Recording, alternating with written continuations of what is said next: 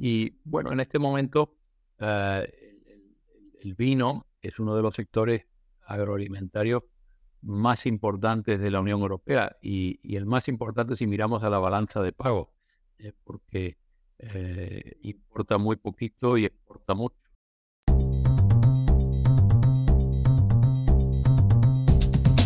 Bienvenidos a Pio Stocks y hoy tenemos como invitado a Mauricio González Gordon, jerezano de nacimiento, además nos habla desde, desde Jerez. Es un destacado líder en el mundo de los vinos que conocemos todos, actual presidente de, González Díaz desde 2006, si no me equivoco. Eh, y Mauricio pertenece a la quinta generación de la familia fundadora eh, de una de las empresas más prestigiosas de, España y con más historia. Eh, Mauricio tiene una sólida formación, es licenciado en Ciencias Económicas, cuenta con un máster en Business Administration de la Claremont Graduate School de California, mi tierra natal, además de haber obtenido una titulación de Dirección de Empresas Agroalimentarias del Instituto de San Telmo, que también pues, eh, tenemos eso en común. Eh, tu trayectoria, Mauricio, pues ha sido marcada por eh, muchísima experiencia, muy valiosa, muy diversa en empresas internacionales y tu trayectoria en González Díaz comenzó en 1989 donde has desempeñado roles clave en varias áreas del negocio. Eh, te considero personalmente un líder visionario en la industria, eh, con un nivel muy alto de compromiso, muchísima experiencia eh, que ha influido en el éxito y la evolución de González Díaz y para nosotros, para Gilles, y para mí es un, un lujo poder estar contigo hoy. Pues encantado de estar con vosotros, Bill, y muchas gracias por vuestra invitación.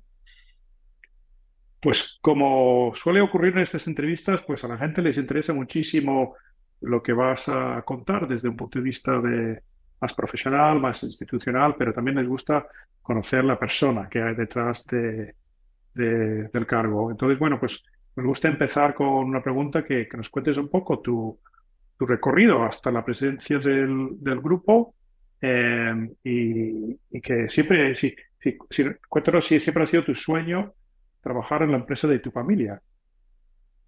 Pues mira, eh, González Vidas es una empresa que hoy día está entre la quinta y la sexta generación de, descendientes directos del fundador. Yo pertenezco a la quinta generación, en la que somos ya alrededor de 60 miembros. Por eso yo en mi juventud eh, no pensaba que tendría algún día pues, posibilidad de, de, trabajar en la empresa. ¿no? Y en ese sentido, mi, mis padres me apoyaron en mi formación y, nunca me hicieron ver que había una posibilidad de, trabajar en la empresa familiar. Entonces me animaron a buscar experiencia fuera, ¿no? Experiencia laboral fuera. Entonces, tras mi licenciatura en, económicas en Madrid y hacer un MBA, en Estados Unidos, en California, pues eh, trabajé durante varios años en dos multinacionales americanas. En primer lugar en General Motors y después en, en ATT Microelectrónica en Tres Cantos, que en esa época pues eh, tenían una planta para, para producir microprocesadores para el mercado europeo. Posteriormente me ofrecieron la posibilidad de, incorporarme a González Díaz para llevar el, control presupuestario. Eh, poco antes, porque estamos hablando de una etapa en la que ya nuestros mayores pues iban cumpliendo años y yo creo que estaban pensando en esa, en esa transición generacional, pues poco antes se había incorporado mi primo Pedro Revuelta González en el área, en el área comercial, ¿no? Entonces, yo la verdad es que cuando me ofrecieron aquello lo pensé bastante, porque comprendía que aquella decisión implicaba un compromiso mayor, ¿no? Que en cualquier otra empresa. Eh, finalmente me, me integré y para llevar en un principio el control presupuestario y poco a poco pues fui asumiendo distintas responsabilidades. Eh, después de, una etapa en el control presupuestario, pues pasé dos años en el Reino Unido, donde conocí de cerca uno de nuestros principales mercados. Ya sabes que el Reino Unido es un, gran mercado para el vino de Jerez. Y tuve la oportunidad también de vivir en primera persona pues, eh, la experiencia de un proyecto de joint venture comercial con dos compañías francesas. Y aquello para mí fue muy eh, eh, me, aportó mucho, ¿no? Porque estábamos hablando de un mercado sofisticado, un mercado importante para el Jerez y, de tratar de temas comerciales con otras dos empresas eh, muy relevantes. Eh, después de esa experiencia volví a España y me incorporé o me integré en el área eh, administrativa que estuve liderando y al cabo del tiempo pues ya pasé a dirigir el área, lo que llamamos la división económica, que incorpora también la parte, la parte financiera.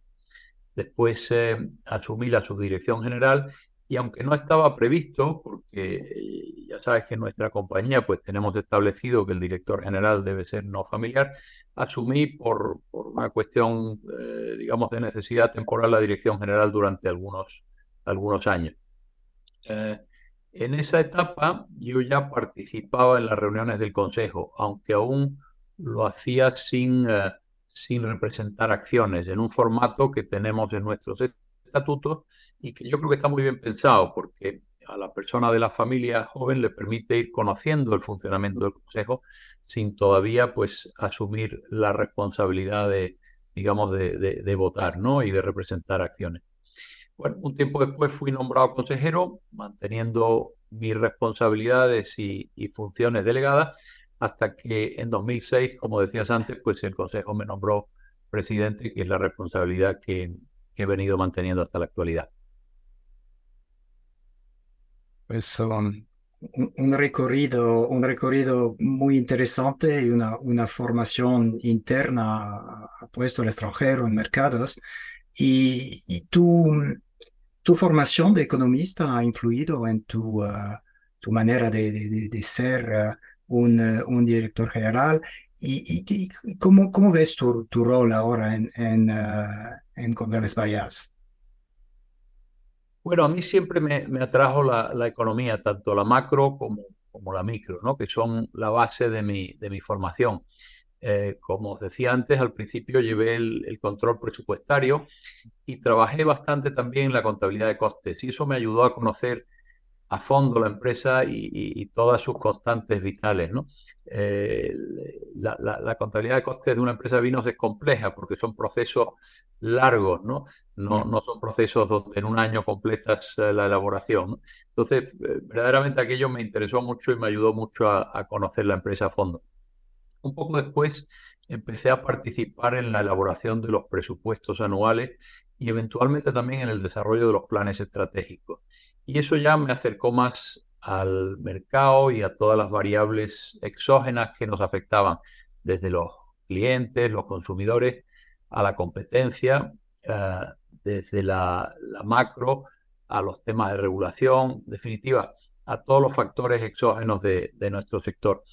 Eh, en definitiva, en esas dos etapas, pues yo creo que,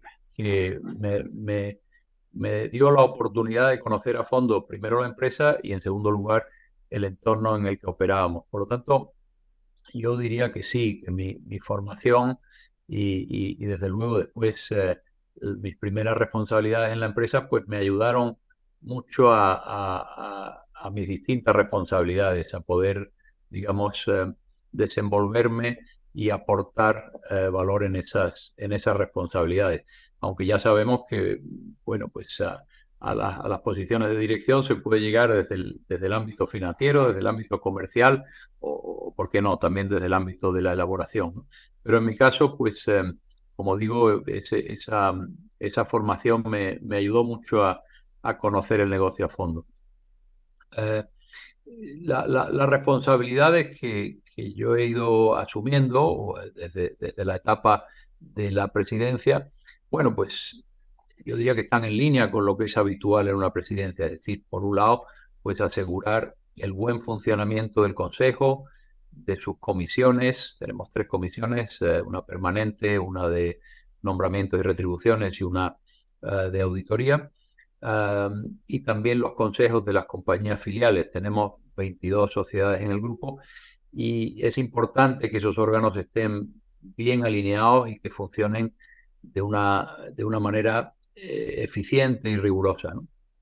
Eh, por otro lado, y para mí es un área que me atrae mucho y que me resulta muy interesante, es eh, el velar por la visión a largo plazo de la compañía y el, y el mantenimiento de la estrategia, ¿no? participando activamente en, en su desarrollo. Nosotros hacíamos hace un tiempo planes estratégicos a cinco años, después los bajamos a tres, porque realmente pues estamos en, una, en un entorno pues más cambiante, más, más, más, acelerado.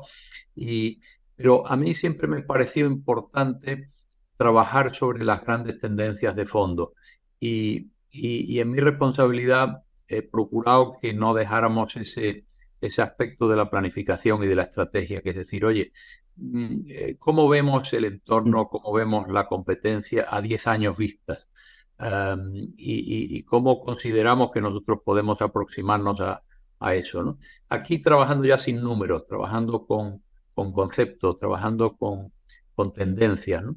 Y, bueno, pues eh, eh, ese, ese ejercicio lo seguimos haciendo después procuramos que esas grandes tendencias permeen gradualmente en los planes eh, a tres años, que son donde, donde verdaderamente pues, trabajamos la parte más, más numérica.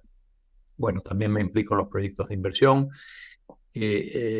procurando pues que estén perfectamente alineados con la estrategia. Y esto para mí es, es algo importante también, ¿no? Porque es fácil a veces por, por, un, por una oportunidad atractiva pues desviarse de, la línea marcada por la empresa. Entonces, eso me parece un área muy relevante también. Por supuesto, pues la coordinación con la dirección general para asegurar que el Consejo pues recibe la información y más adecuada y, suficiente para sus decisiones, pero también actúa un poco como correa de transmisión en ambos sentidos, es decir, eh, para que el Consejo esté al tanto de los temas más importantes, pero al mismo tiempo para que no le quitemos al director general más tiempo del estrictamente necesario y lo dejemos, pues, eh, digamos, gestionar eh, la, estructura que es, lo más importante.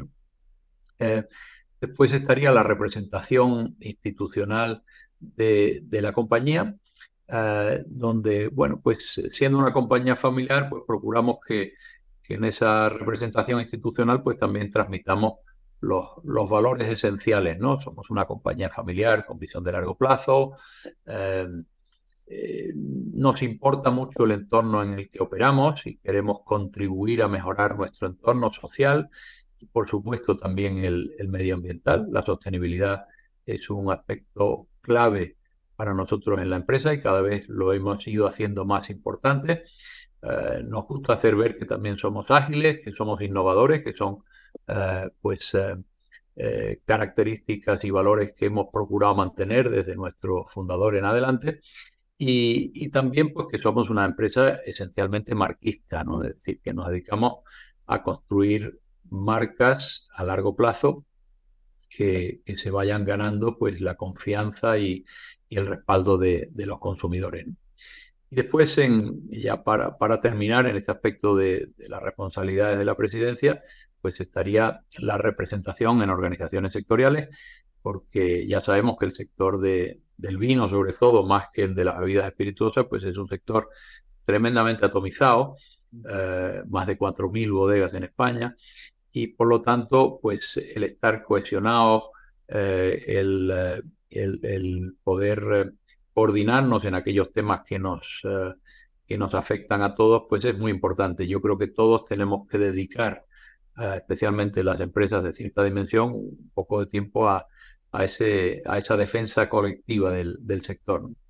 Y, finalmente, pues hay un aspecto también de, de contacto con los, con los accionistas para nosotros es muy importante, eh, no solamente con los accionistas familiares, que ya somos 165 accionistas familiares, sino también con nuestros eh, accionistas, eh, digamos, no familiares, que tenemos algunos más en las compañías filiales. Tenemos varias compañías, pues tenemos accionistas externos que, que lógicamente procuramos mantenernos pues muy, muy coordinados y muy conectados con ellos y sobre todo con los familiares, pues procurar que no pierdan ese vínculo afectivo, esa cercanía con la empresa, que a lo largo de los años, a lo largo de las generaciones, hay el riesgo de que se vaya perdiendo y, nos parece muy importante y muy útil pues eh, procurar y ayudar a, a que se mantenga.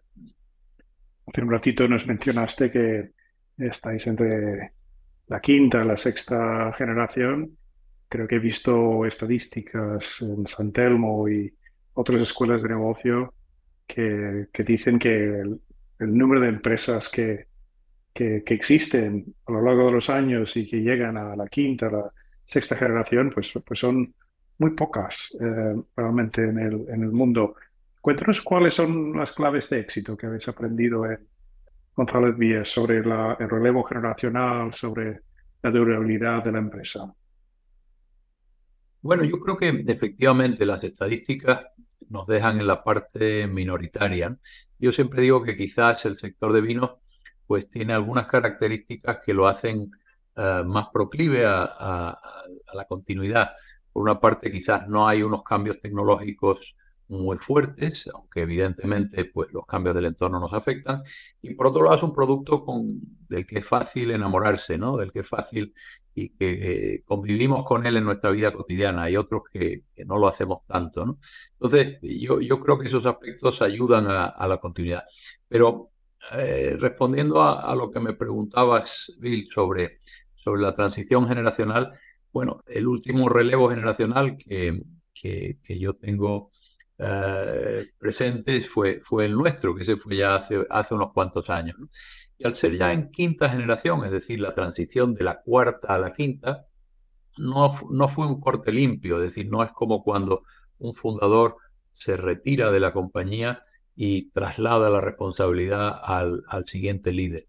En, en, nuestro caso fue un poco más de forma gradual, un poco al modo eh, del sistema de solera de los vinos de Jerez donde vas sacando una parte de los vinos más viejos, solo una parte, para no perder eh, la, complejidad y la riqueza de matices que aportan, y vas añadiendo una proporción de vinos jóvenes que te añaden pues eh, frescura, vigor, eh, longevidad, etc. Es decir, nosotros, y me refiero sobre todo a, a Pedro Revuelta, el actual vicepresidente, y a mí mismo, tuvimos la oportunidad de participar en la gestión y eventualmente en el Consejo, compartiendo etapa con nuestros mayores. Es decir, cuando los miembros de la cuarta generación se van jubilando, los de la quinta que estamos en la empresa ya teníamos unos cuantos años de experiencia eh, en gestión, por lo cual eh, fue, fue una transición, yo diría que suave. Y, y, yo destacaría también eh, y me parece que fue muy importante la, actitud de nuestros mayores, es decir, de los miembros de la cuarta generación y también del director general en aquella época, que yo creo que entendió perfectamente eh, el, proceso y nos facilitó el que nosotros participáramos en, eh, en los temas más relevantes de la compañía y en el consejo en, una etapa en la que aún nosotros estábamos en la parte ejecutiva y, reportábamos a directores eh, no familiares o al director general, pero aún así pues nos facilitaron que estuviéramos en el consejo presentes, con voz, sin voto, de forma que, fuéramos aprendiendo también el funcionamiento de los, de los órganos. Entonces, eh, bueno, pues yo diría que esas son las, las dos grandes claves que yo viví entonces. Por una parte, el, haber participado en la gestión y el haber sido una transición gradual eh, y también la, visión y la generosidad de nuestros mayores al, al hacernos partícipe de muchos de esos, de esos procesos importantes de la, de la compañía.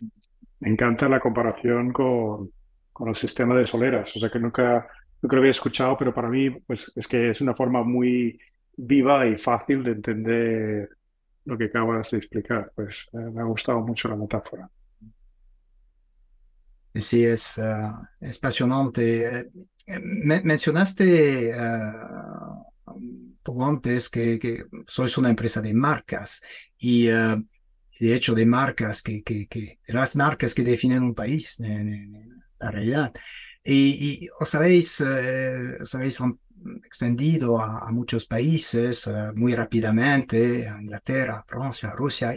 Y eh, en este contexto, ¿cómo, es, eh, cómo habéis logrado mantener la, la calidad, la autenticidad de los productos mientras hay una expansión ahí? Se puede, se puede perder la alma de, de, una marca en, en un proceso de este tipo. Es verdad, eh, en, el caso de los vinos de Jerez, eh, la verdad es que fueron muy precursores, es decir, que empezaron a exportar desde muy temprano y, ganaron un prestigio importante. Nosotros sabemos por nuestro archivo histórico que ya en el siglo XIX y, en, particular en la segunda mitad, pues fue una época de expansión extraordinaria para los vinos de Jerez, que llegaron a suponer el 19% de todas las exportaciones españolas. En el caso de González Vías, el 2%. Es decir, que, eh, digamos, empezaron a, moverse por el mundo mucho antes que otros sectores. ¿no? Eh, en esa época ya, ya los vinos de Jerez estaban en los cinco continentes y eran vinos eh, diferenciados por su estilo, es decir, no eran ni los clásicos tintos ni los blancos, y apreciados en muchos mercados de exportación, a los que llegaron, pues, sobre todo por, por la iniciativa y por el espíritu de, emprendimiento de, los gestores y, de los emprendedores de aquella época. Pero yo pienso que en nuestro caso particular, ah, mi tatarabuelo, el fundador de la compañía, era una persona que aparte de emprendedora, emprendedora y con mucho, con mucho impulso ah, comercial, em, era un hombre eh, le importaba mucho la innovación y le importaba hacer las cosas bien. Eh, y entonces em, él estuvo, eh, digamos, él fue incorporando todas las innovaciones de la época desde, eh, ya no solamente los procesos, desde la luz eléctrica que tuvo antes que el Ayuntamiento de Jerez, a los embotellados mecánicos, a cualquier cosa que surgía que él pensaba que podía ayudar en el, en el proceso, ¿no? y, estaba muy pendiente siempre de la calidad de los productos. Evidentemente, cuando la etiqueta lleva tu apellido, yo creo que eso también, también te estimula, ¿no? También te, es un acicate, Entonces, eh, eso nos llevó a que ya en, entre la tercera y la cuarta generación, en los años 50 del siglo XX, pues eh, González Díaz fundó el primer laboratorio de investigación enológica privado de España. Eh, lo que nos dio una ventaja considerable, porque el vino en aquel entonces era una, era una mezcla de ciencia y de arte, ¿eh?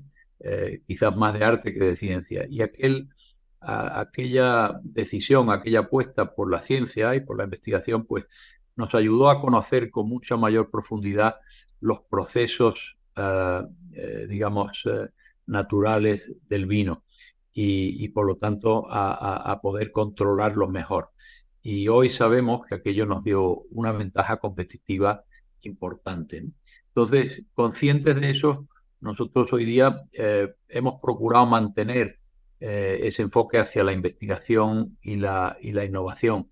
Em, porque además estamos actualmente en un, en un mercado donde los gustos pues eh, van cambiando de prisa, donde atendemos a muchísimos mercados y cada mercado tiene sus eh, prioridades. Entonces, nos parece que esa capacidad de no solamente de leer el mercado, sino de saber adaptarse rápidamente a él, pues, pues es importante.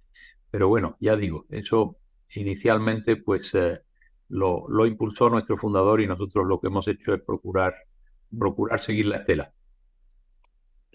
Pues estaba explicando sobre esto, sobre el desarrollo internacional vuestro. Em, creo que base a las cifras que yo he visto, tenéis como un 70% de la facturación en el exterior.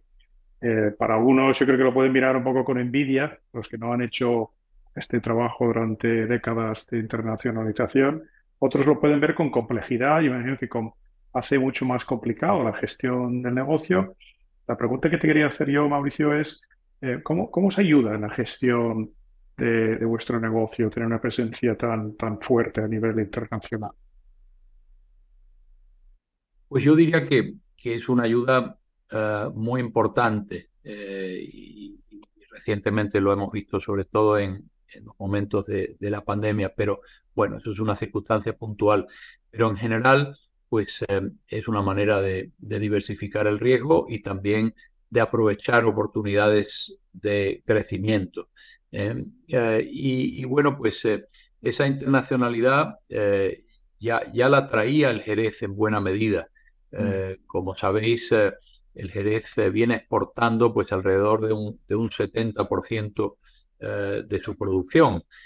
y como comentamos hace un momento, pues eso viene de, viene de muy atrás, viene del, viene del siglo XIX. Entonces, em, a medida que nosotros iniciamos un proceso de diversificación hacia otros orígenes vitivinícolas, hoy 12 en total, hemos procurado aprovechar esa presencia de nuestras marcas de vinos de Jerez, y en particular de Tío Pepe, para ir eh, abriéndole la puerta a, nuestros nuevos orígenes, es decir, a, los de más reciente incorporación. Bueno, Rioja ya llevamos bastantes años, pero a, Rías Baixas, a, Rueda, a Ribera.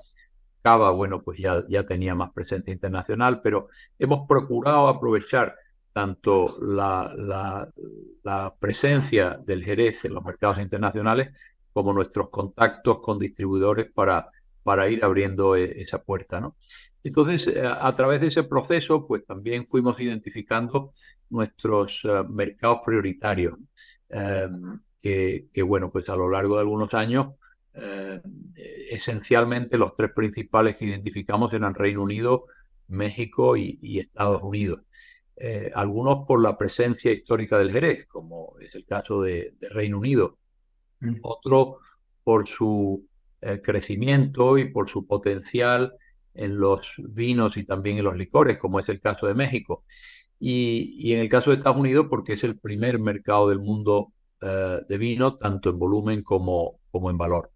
Entonces, a partir de ahí, eh, eh, en algunos casos ya teníamos un volumen, digamos, que justificaba el desarrollo de una estructura de comercialización en esos mercados, pero en otros casos lo que buscamos fue, pues, llevar a cabo inversiones, adquisiciones que nos dieran masa crítica para ayudarnos en esos mercados que habíamos identificado como prioritarios y que nos permitieran y justificaran económicamente pues tener una, una estructura de, distribución.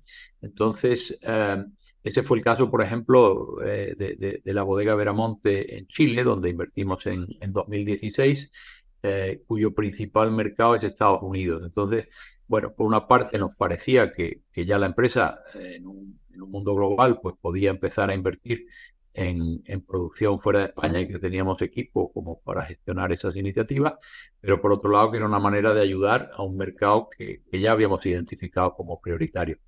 Posteriormente nos surgió la, oportunidad de comprar Pedro Domecq, eh, que era una empresa y marca que tenía Pernod Ricard en aquel momento y en 2017 pues pudimos eh, eh, hacernos con la marca que tenía el 70% de su actividad en México, por lo cual pues pasamos, ya teníamos una distribuidora allí, pues pasamos de ser una pequeña compañía a ser la quinta distribuidora del país, lo cual nos daba eh, pues la posibilidad de desarrollar muchas de nuestras marcas en España, ¿no? y, bueno, pues también también con, con alguna presencia en Estados Unidos. De forma que poco a poco, gradualmente, diría que en los últimos 25 eh, años, pues González Vías ha, sido, ha pasado de ser una empresa eh, esencialmente exportadora a una compañía más internacional, con equipos formados con capacidad para gestionar en diferentes mercados, eh, lo cual, como decía al principio, pues nos permite diversificar el riesgo y, aprovechar más oportunidades, eh, tanto para marcas propias como para marcas de terceros, que a veces pues, eh, nos sirven para, para complementar nuestro, nuestro portafolio.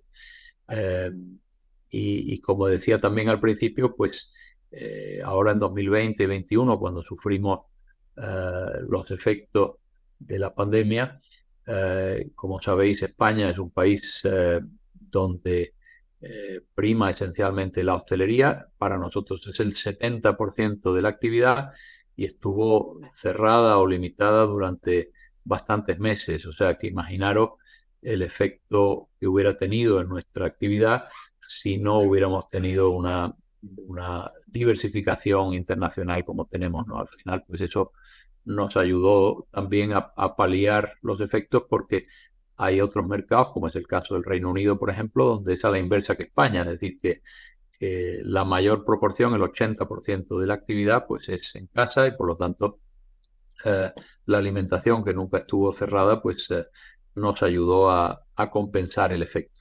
¿eh? Sí, esta, diversificación, diversificación internacional de, marcas eh, no deja que cuando uno piensa en González Vallas, piensa una marca que es, Tío Pepe. Y eh, nos, puedes, contar cómo, este vino se ha convertido en, un icono y, cómo de, de, una cierta manera seguramente ha impactado eh, vuestra imagen, que, que por lo bueno y por quizás lo complicado también, ¿no? Bueno, eh, eh Pepe, quizás, quizás lo hayáis oído, surge de una, de una forma muy natural, muy espontánea, cuando nuestro fundador, que, que era un hombre emprendedor, pero no sabía mucho de vino, pues eh, eh, nombra a una de sus soleras de vino con el nombre de un hermano de su madre, de su tío Pepe, que le ayudaba en la elaboración de un vino que entonces era poco conocido, los vinos finos. Entonces Jerez pues eh, se dedicaba más a los vinos dolorosos, porque el vino fino era un vino delicado y, difícil de elaborar. Entonces de esa de ese eh, nombre que le aplica a una solera, solera de tío Pepe, pues eh, pocos años más tarde lo empiezan a utilizar en etiquetas. Yo creo que vieron que aquel vino gustaba, que tenía prestigio, y tenemos referencias en nuestro archivo de que en 1855 ya salen algunas botellas con, con el nombre de Tío Pepe. Ah, mucho, antes de, mucho antes de que eh, se formara o se constituyera en España el registro de marcas, que no fue hasta 1888. O sea que fue una, una de las primeras marcas registradas en, el registro en España. En 1934, ah, nuestro publicista entonces, Luis eh, Pérez Solero, ah, pues eh, diseña la vestimenta del tío Pepe, ¿no? la chaquetilla, el sombrero y, y, la guitarra. Y de, alguna forma lo, lo humaniza, ¿no? Y, la verdad es que fue un, gran diseño porque es un icono que ha, ha, traspasado, eh, eh, digamos, la barrera del tiempo y, sigue estando muy, muy vigente.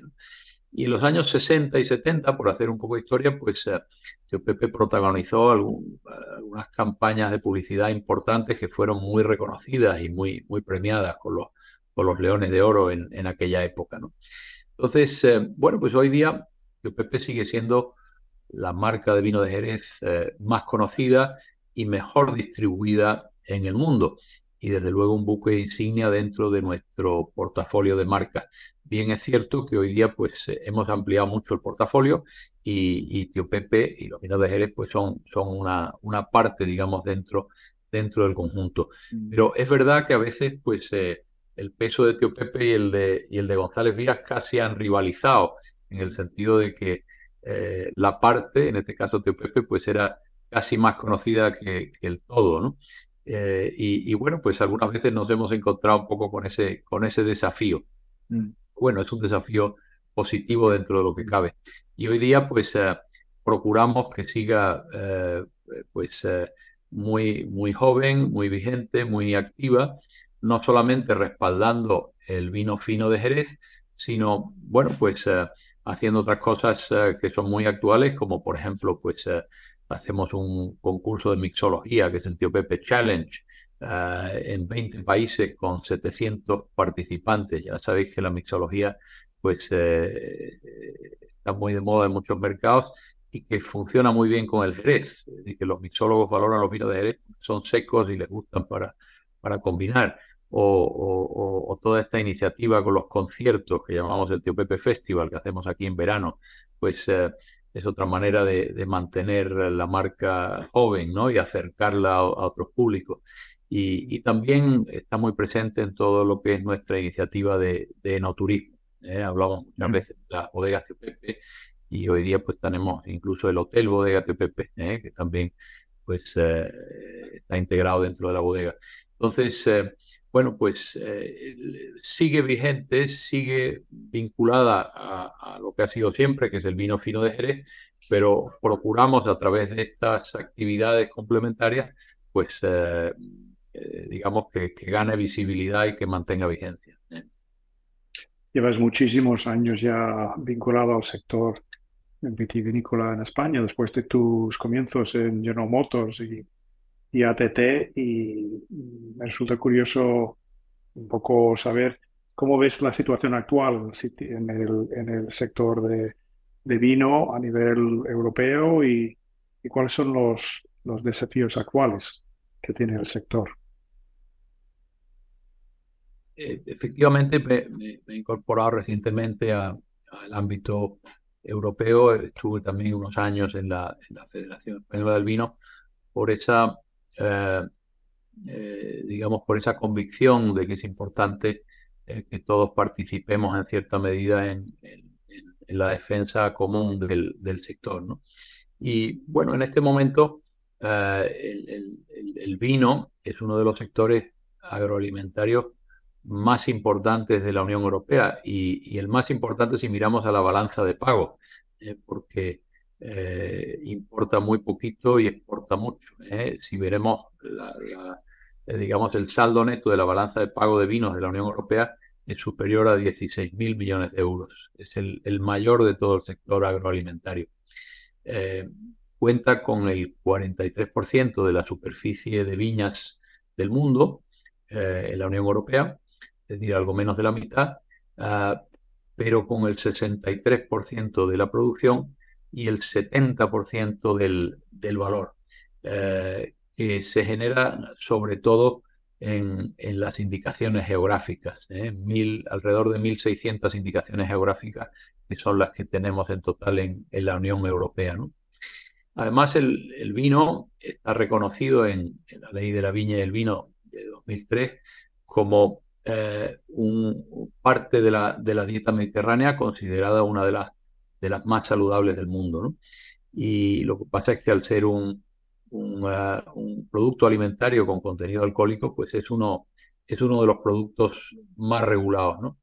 Pero me preguntabas por los desafíos, eh, decir, eh, partiendo de, de, esa importancia, que no es solamente económica, sino también pues de, de presencia por la cantidad de zonas geográficas donde está, de, lo que contribuye pues al sostenimiento de, áreas eh, rurales donde no hay otros cultivos posibles y a la, fijación de, poblaciones en, pequeñas, eh, en pequeñas poblaciones. y por supuesto muchos temas culturales, al enoturismo, etcétera. Yo diría que hoy día el, vino en Europa afronta tres grandes desafíos. Uno es el de la, de la competitividad. Eh, la competitividad frente a los vinos de fuera de Europa, por supuesto, pero también frente a otras bebidas, ¿no? Y, vamos viendo cómo, bueno, pues eh, hay, hay otras categorías que, están haciendo incursiones importantes en el mercado. En definitiva, pues al final dependerá de las regulaciones, eh, ya sean agrícolas, comerciales, fiscales, y, también de nuestra capacidad de, adaptarnos a las nuevas circunstancias del mercado. Eh, por otro lado, está el reto medioambiental eh, por el efecto del calentamiento global. Claro, como decía antes, la mayoría de los vinos, o por lo menos desde el punto de vista del valor en Europa, están acogidos a indicaciones geográficas. Por lo tanto, eso quiere decir que, que no te puedes desplazar, que no te puedes eh, deslocalizar. Em, para irte a producir a, zonas más frescas. Entonces, eh, bueno, pues ahí tenemos un riesgo eh, que es eh, el de que algunas zonas puedan devenir no aptas o al menos mm, modificar la tipicidad de los vinos de esas zonas. ¿no? Y, también el, tema de el tema medioambiental en el sentido de cómo perciban los consumidores que en el sector nos estamos adaptando a esos desafíos. Ah, eh, es decir, pues eh, si, estamos eh, siendo, si estamos reduciendo el peso de las botellas, si estamos consumiendo menos energía, si estamos consumiendo menos agua, si estamos emitiendo menos residuos. Evidentemente el vino no es uno de los sectores más contaminantes ni más emisores de, de, gases de efecto invernadero, pero yo creo que cada vez es más importante el ser visto como eh, responsables y sobre todo actuar eh, de una forma que, sea ejemplar para, para, otros sectores. Y el tercer gran desafío que yo veo hoy día en los vinos europeos es el tema de, vino y sociedad, o si queréis más específicamente, vino y salud. ¿no? Vivimos en una, en una sociedad cada vez más preocupada por la salud. Eso quizás se ha acentuado después de la, de la pandemia. Los reguladores, pues, cada vez eh, toman más iniciativas en ese, en ese sentido. Y, y, bueno, pues ahora mismo hay un debate abierto sobre el efecto de las bebidas alcohólicas en general y del vino en particular sobre la salud. ¿no? Hasta ahora siempre hemos eh, entendido, defendido y, lo hemos respaldado con estudios científicos que un consumo moderado de vino es compatible con un estilo de vida saludable dentro de, la dieta mediterránea. ¿no? Y, bueno, ahora empiezan a aparecer estudios que ponen eso en, cuestión. Entonces, bueno, pues ahí tenemos un desafío que dependerá de, lo que mm. diga la, investigación científica, de las restricciones eh, legales que, se vayan imponiendo eh, y de cómo nos perciban los consumidores. ¿no? Yo creo que también es importante cómo colaboremos en la industria a solucionar los problemas derivados del consumo abusivo, que en eso estamos todos de acuerdo que, mm. Eh, que es importante reducirlo y, eliminarlo. ¿no? Entonces, eh, bueno, pues eh, aquí tenemos algunos desafíos importantes y, bueno, lo, más relevante me parece el que seamos todos conscientes de que, están ahí, de que, de que, son importantes y de que hay que trabajar unidos para, para irlos afrontando. Eh, sí, eh, y, eh, estas temáticas son, imagino, las que, que preocupan, que preocupa a la industria. Eres desde hace, desde el año pasado el presidente de la, de la Patronal Europea de Bodegas. hay, una, hay un consenso sobre, sobre los desafíos del sector entre grandes países productores como España, Francia, Italia. Y, en, en esencia, sí en esencia sí, pero cuando llegamos al detalle, pues a veces las prioridades no son exactamente iguales para todos, ¿no? Eh, como, decía, como decía antes, pues estamos en un sector tremendamente atomizado, con muchas organizaciones intermedias que nos representan dentro de los países y que son las que a su vez se reúnen en Bruselas, en este caso el, Comité Vinos que yo presido en este momento, ah, para procurar defender mejor los intereses globales del vino. Entonces, eh, yo, creo que para mí lo, más importante aquí es, eh, es mantener la, la, unidad del sector, mm. porque si no, si no estamos unidos, si no nos sentamos juntos, pues es muy difícil defendernos, ¿no? Nuestra fuerza está en la unidad, mm. eh, porque como sector pesamos mucho económicamente, socialmente y, y, medioambientalmente. Entonces, hay que estar unidos y hay que estar ah, coordinados, ¿no?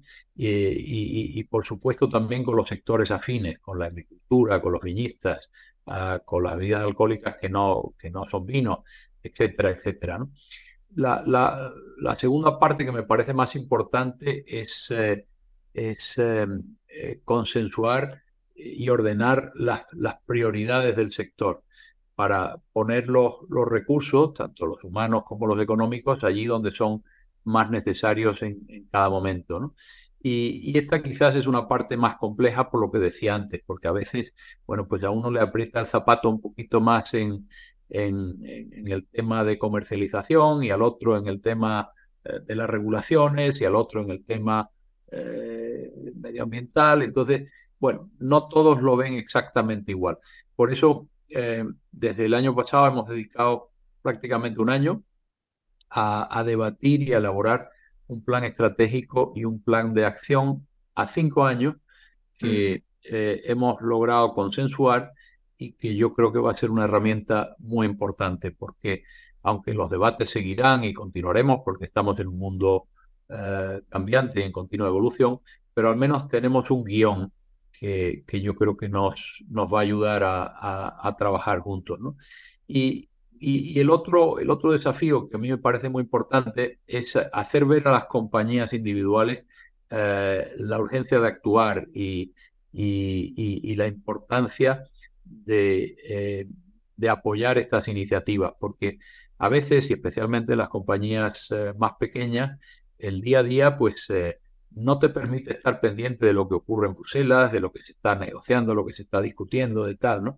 Bueno, sí, oyes el ruido, te lees un informe, pero, pero realmente el día a día te, eh, te ocupa tu, mayor tiempo ¿no? y, tu, tu atención. Entonces, a mí, como vengo de la empresa y, y, sé cómo mm. se siente la empresa, pues soy sensible a ese aspecto. Entonces, lo digo mucho en las asociaciones que se sientan en, digamos, en, en, la asamblea del Comité Vino, oye, tenemos que ir a las empresas, tenemos que traer a las empresas de aquí y no podemos esperar al último minuto para decir, oye, tenemos una urgencia y hay que reaccionar. No, eh, tenemos que hacerlas cada vez más partícipes para que, para que eh, bueno, sean conscientes y, y, cuando sea necesario, pues nos ayuden a, a, poner los recursos. leemos las noticias eh, hoy en día también, pues sobre la tecnología. parece que hay más preocupaciones que, que otra cosa. O sea que la, sociedad está preocupada por el uso de los datos, em, el uso de la inteligencia artificial. Em, me gustaría saber un poco cuál es tu, tu visión sobre la tecnología y, y, cómo puede transformar el sector vuestro, el sector vitivinícola y, y cuáles son algunas de las áreas específicas donde, donde estás viendo avances. Bueno, es cierto que, la tecnología en los últimos años ah, ha acelerado su velocidad de, avance y de transformación. Y, bueno, pues ahora mismo, uh, las últimas informaciones que vamos leyendo todos sobre la inteligencia artificial, parece que esto se multiplica a una, velocidad tremenda, aunque es verdad que la inteligencia artificial, ah, o lo que conocemos como tal, pues eh, eh, digamos, eh, se viene utilizando desde hace 30 años. Eh, pero en fin, es, verdad que hoy día el, avance y el progreso es, mucho más rápido.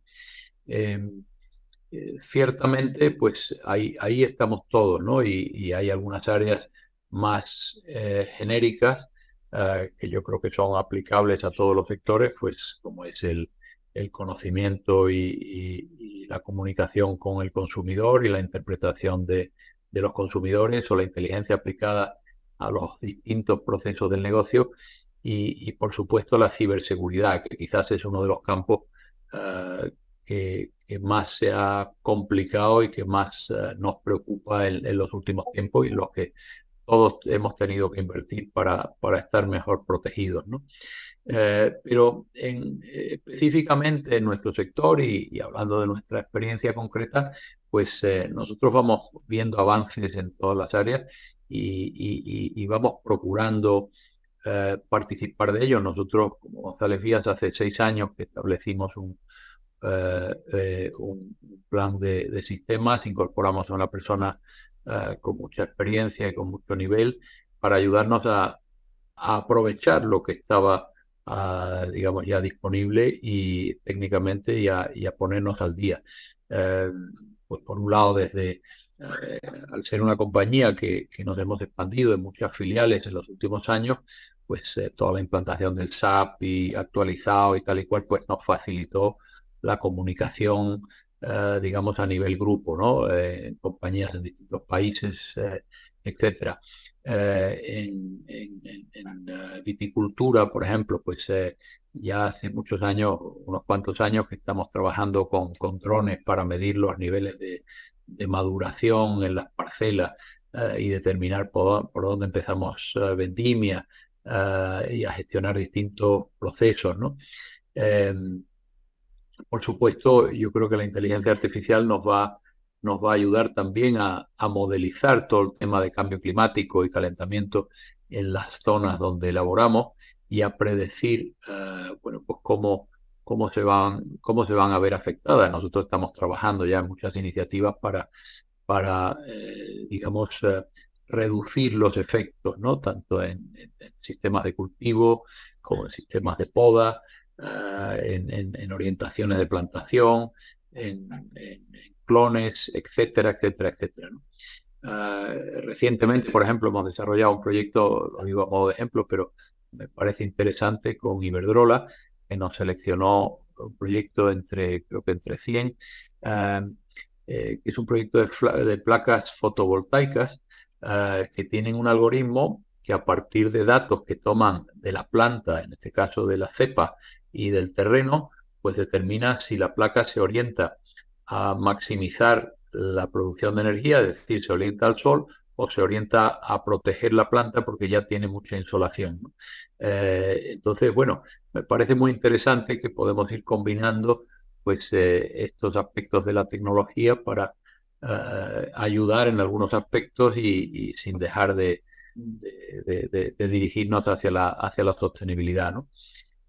Y, bueno, pues, estamos también trabajando mucho con, todo lo que tiene que ver con, con clientes eh, con consumidor, relación con consumidor, en interpretación de datos, es decir, ahí nos parece que, hay un campo amplísimo y que es, eh, es, muy, es muy importante aprovecharlo. Estamos también en temas de, flexibilidad de la cadena de suministro, servicio al cliente eh, y, por supuesto también en el desarrollo del equipo humano. y esto, de nuevo, me refiero a la pandemia porque a partir de entonces eh, esto es algo que los profesionales cada vez valoran más, ¿no? Tanto el, digamos, el, cuidado y la atención que la empresa le presta como personas, como profesionales, como todo el tema de formación. Entonces, eh, hemos aprovechado la tecnología en estos últimos años para eh, ofrecer a nuestro equipo, pues, distintos programas, tanto, pues, desde, digamos, eh, eh, digamos, de ayuda psicológica, de formación, eh, en fin, de desarrollo personal en distintos ámbitos. por lo tanto, bueno, muchísimo por hacer, pero desde luego para nosotros prioridad, prioridad absoluta y procuramos pues dedicarle el nivel de inversión que eso requiere. Sí, y, hemos vivido en los últimos tres años colectivamente y, cada empresa los desafíos de, la COVID, ah, la inflación, de problemas de suministros, la guerra en Ucrania. Y, a pesar de todo esto, eh, vuestros resultados están bien orientados, ¿sabéis? Ah, seguramente gracias a esta diversificación que mencionaste. Eh, ¿Y, cómo ves el futuro? Eh, ¿Cuál es la orientación del crecimiento de las ventas? ¿Cómo... Bueno, efectivamente tuvimos una buena reacción después de la pandemia con crecimientos importantes eh, de nuestras marcas en la mayoría de las áreas. Ahora estamos entrando en una, eh, o hemos entrado en una nueva fase caracterizada pues, por los crecimientos de los costes de materias primas, la inflación, eh, la, subida de los tipos de interés para combatirla y, bueno, eh, tocando recesiones en algunos mercados importantes y, sin una visibilidad clara de, cuánto va a durar. Por lo tanto, bueno, pues ahora eh, es una etapa algo más difícil, sobre todo de, mm. de, predecir, ¿no? en nuestro caso, pues estamos viendo buena evolución en Europa y en particular en Europa del Norte también en América Central y Sur, eh, con, digamos, eh, el caso destacado de, México. Sin embargo, pues en Asia y en particular en China, pues eh, no, acaba de, no acaba de despegar. Seguimos viendo, bueno, pues una China que, en términos de consumo no ha recuperado los, niveles previos a, la pandemia. Y, y en Estados Unidos, donde a pesar de que es una economía sana, con pleno empleo y tal, pero parece que los tipos de interés altos pues también están afectando ah, hasta cierto punto al, consumo. Ah, eh, entonces, bueno, pues el mundo está repartido un poquito en este, en este caso y, pendiente de ver cómo evoluciona. Después tenemos el enoturismo, que para nosotros es eh, importante y que, y que está funcionando muy bien porque la gente ha vuelto a, viajar a los encuentros sociales y a disfrutar de, de conocer eh, distintas zonas y, eso pues la verdad es que eh, nos viene muy bien porque es un área por la que nosotros venimos apostando ah, desde hace ya unos, unos cuantos años. Entonces, bueno, los, los, próximos años esperamos, a pesar de que prevemos pues un cierto, una cierta estabilidad, digamos, en el, en el crecimiento del consumo visto a nivel global, pero nosotros hemos proyectado eh, crecimientos eh, de alrededor del 7% en los próximos tres años, pues basado en el desarrollo de las marcas que hemos venido incorporando a lo largo de los últimos años, algunos lanzamientos, eh, también el desarrollo de algunas marcas consolidadas, como en el caso de Veronia, por ejemplo, en, La Rioja. Y, bueno, eh, sobre todo, y por mencionar un área, eh, el área de América, continente completo, en el que, como comenté antes, pues hemos venido invirtiendo a lo largo de los últimos años y que ya supone un, un 34% de la facturación de González Vías y donde vemos un, un potencial de, continuar creciendo. Ya para finalizar, pues quería hacerte una última pregunta.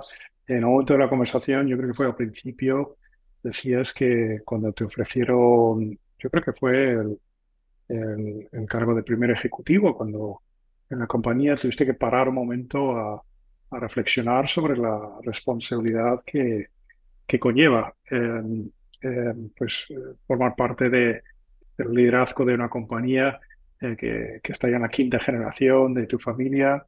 Em, también, de cierta forma, a los españoles sentimos que González Díaz es un poco nuestro también, sé que es parte de la cultura española, una marca icónica. entonces, eso es un cargo de responsabilidad bastante importante, el legado que deja después de, eh, gestionar un, negocio así. Y mi última pregunta que quería hacerte es, ¿cuál es, cuál es tu visión? Tu visión muy personal sobre el legado que González Vías eh, quiere dejar en, la industria del vino y de los espíritus, en España. Bueno, es, verdad, Bill, que, nosotros, eh, me refiero a, a, nuestra generación, a los que estamos ahora mismo pues administrando la compañía, sentimos esa responsabilidad porque hemos recibido un legado y tenemos la, la responsabilidad de entregarlo a, la siguiente generación, pues eh, eh, a ser posible acrecentado. Entonces, eh, pues yo te diría que nuestra, nuestra visión, la de, mi generación en ese sentido, pues es el, ser capaces de traspasar a la sexta generación una compañía familiar, que siga siendo familiar, rentable y, competitiva, que continúe pues eh, siendo una buena muestra de la diversidad enológica de España, que es uno de los objetivos que nos hemos planteado a lo largo de los últimos años, es decir, estar presente en las principales áreas enológicas, en las principales zonas vitivinícolas de España y tener un, buen muestrario de lo que es esa diversidad y esa riqueza vitivinícola española. Que sigamos siendo una compañía muy responsable con eh, las eh, comunidades donde operamos y con el tema eh, medioambiental, es decir, tenemos una absoluta vocación por estar integrado en, esas comunidades, eh, aportando valor y también por ser, eh, pues, llegar a ser neutros en, el tema, digamos, de, emisiones, para que no, digamos, de nuestra participación, pues no, no haya ninguna consecuencia medioambiental negativa. Y, bueno, pues cumplir con nuestro propósito, eh, que lo establecimos hace algún tiempo, que es que las personas vivan intensamente su tiempo más preciado, que es el tiempo de disfrutar y de compartir. ¿eh? O sea, eh, en definitiva, pues aspiramos a ser reconocidos como, una compañía referente a, nivel global pues, por actuar adecuadamente en todas estas áreas y, bueno, pues por tener una colección de marcas eh, que sean respetadas y que sean reconocidas y, demandadas por los consumidores. Creo que es un, es un gran legado y además eh, yo creo que lo, lo, vais a lograr, está en, buenas manos. Te queremos dar las gracias, Mauricio, nos has dedicado un, un buen tiempo hoy. Siempre que paso tengo la oportunidad de charlar contigo, eh, pues me quedo con, con una sensación fantástica sobre sobre la, la empresa y, sobre, sobre ti mismo como persona. Te lo, te lo agradecemos de corazón y esperamos verte en persona pronto. Pues muchísimas gracias a vosotros. Eh, me, ha, me, ha, encantado charlar un poquito. Bueno, ya sabéis que uno se apasiona cuando habla de las cosas que, que, que le gustan y, que, y en las que trabaja día a día. Y, y bueno, pues ha sido un verdadero placer. Muchísimas gracias por vuestro interés.